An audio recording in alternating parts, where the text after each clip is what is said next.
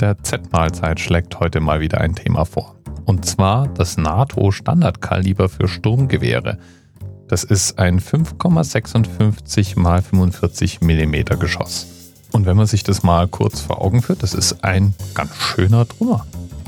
Diese Patrone jedenfalls wird von den NATO-Truppen in verschiedensten Zusammenstellungen verwendet und als Standardmunition mitgeführt. Und da finde ich es zuerst mal schon immer wieder faszinierend, mir auszumalen, wie viel Tonnen Material rumgefahren werden muss, um irgendwo Krieg zu führen. Diese Standardpatrone jedenfalls wurde irgendwann mal entwickelt, weil man erreichen wollte, dass Soldaten etwas weniger Gewicht rumschleppen müssen. Oder vielleicht auch dieselbe Menge Gewicht, aber damit halt mehr Schuss abgeben zu können. Diese Patrone jedenfalls gibt dem Soldaten mindestens 300 Meter Reichweite bei einer einigermaßen geraden Flugbahn. Und die Patronen haben 800 Meter pro Sekunde Mündungsgeschwindigkeit. Das sind 2880 kmh. Und dann war da im dazugehörigen Wikipedia-Artikel ein Eintrag, der mich ins Grübeln gebracht hat. Ich habe im Moment auf meinem Nachttisch ein relativ morbides Buch liegen. In dem geht es um den Tod in allen möglichen Varianten und Kontexten, wie der Tod in der Kunst behandelt wurde, wie wir sterben, was für Todesarten es gibt und so weiter. Und unter anderem war in dem Buch auch ein Interview mit einem Kriegsforscher. In diesem Interview wurde der unter anderem gefragt, ob im Krieg eigentlich das Töten von Soldaten ein Kriegsziel ist. Und der hatte dann zwei Antworten. Das erste, Niemand zieht in den Krieg, um möglichst viele Soldaten zu töten. Weil einmal erwischt es einen ja in der Regel auch gewissermaßen wenigstens anteilig selber. Und zum Zweiten führt man ja immer Krieg aus einem anderen Grund. Um Gebiete auszudehnen, um Ressourcen zu sichern, meinetwegen sogar um ein Unrecht zu rächen. Aber eigentlich nie einfach nur, um Leute umzubringen. Und dann hat er noch was anderes gesagt. Und da wird es jetzt relativ zynisch. Im Krieg, so meint er, ist es eigentlich gar nicht so gut, wenn man Soldaten umbringt. Es ist viel besser, sie kampfunfähig und schwer verletzt auf dem Kampfplatz zurückzulassen. Denn ein verwundeter Soldat, der bindet Ressourcen beim Gegner. Die müssen gerettet werden, die müssen versorgt werden, die Angehörigen bestehen darauf, dass die entsprechend gepflegt werden und so weiter. Das kostet alles Energie, Aufwand und eben auch andere Soldaten, die in der Zeit, in der sie ihren Kameraden zum Beispiel retten, ja nun mal auch nicht kämpfen können.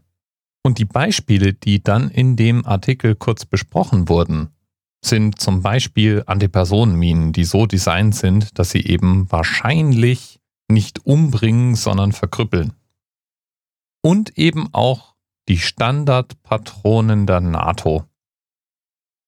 Der Forscher sagt nämlich, die Standardpatronen der NATO wären darauf ausgelegt, eben nicht einfach den Gegner zu durchschlagen, weil da könnte es ja passieren, dass der dann weiterkämpft, sondern die Idee ist, dass die Patrone den Gegner eben kampfunfähig macht. Und um das zu erreichen, hätten die Standard-NATO-Patronen zwei Eigenschaften, nämlich erstens, Sie überschlagen sich im Ziel. Das heißt, wenn man als Soldat von so einer Patrone getroffen wird, durchschlägt die einen nicht, sondern sehr wahrscheinlich trudelt die sozusagen so durchs Gewebe und richtet damit noch mehr Schaden an. Und bei diesem Überschlagen zerbricht sie sehr wahrscheinlich auch. Damit hat man Trümmer, die im Körper stecken. Das ist jetzt allein schon nichts mehr für zart Beseitete. Ein bisschen skurril ist da allerdings dann im Vergleich der Eintrag zur Kritik an der Munition, den die Wikipedia auflistet. Da steht nämlich, dass gegen Ende der 60er einige Beschwerden bei der Genfer Konvention eingebracht wurden. Die Munition, so nämlich Kritiker, wäre zu tödlich.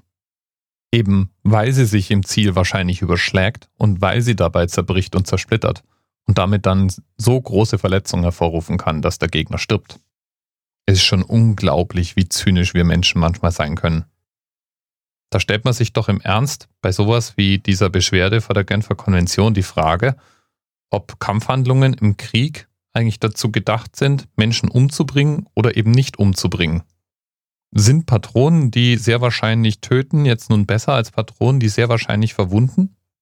Und wenn ja, wie macht man denn jetzt fest, ob die Patronenwirkung, also dieses Überschlagen und Zersplittern, jetzt eher verwundende oder eher tötende Wirkung hat? Ich meine, ich gehe mal davon aus, dass in einem Kriegsakt so lange draufgehalten wird, bis nicht mehr zurückgeschossen wird. Welchen Sinn hat denn dann eine Beschwerde auf der Basis, eine Patrone wäre zu tödlich? Wie auch immer man das jetzt sehen möchte. Beim Durchlesen von zum Beispiel dem Artikel in der Wikipedia zu unserer NATO-Standardpatrone, da wird mir immer wieder mal bewusst, wie viel Intelligenz, Überlegung, Forschung und Wissen in solche Werkzeuge gesteckt wird. Und das könnte die Menschheit erreichen, wenn wir denselben Aufwand bei anderen Themen betreiben würden. Bis bald. TMRS 10, 9, 8. The experience of 47 individual medical officers. Was hier über die Geheimzahl der Illuminaten steht. Und die 23. Und die 5. Wieso die 5? Die 5 ist die Quersumme von der 23.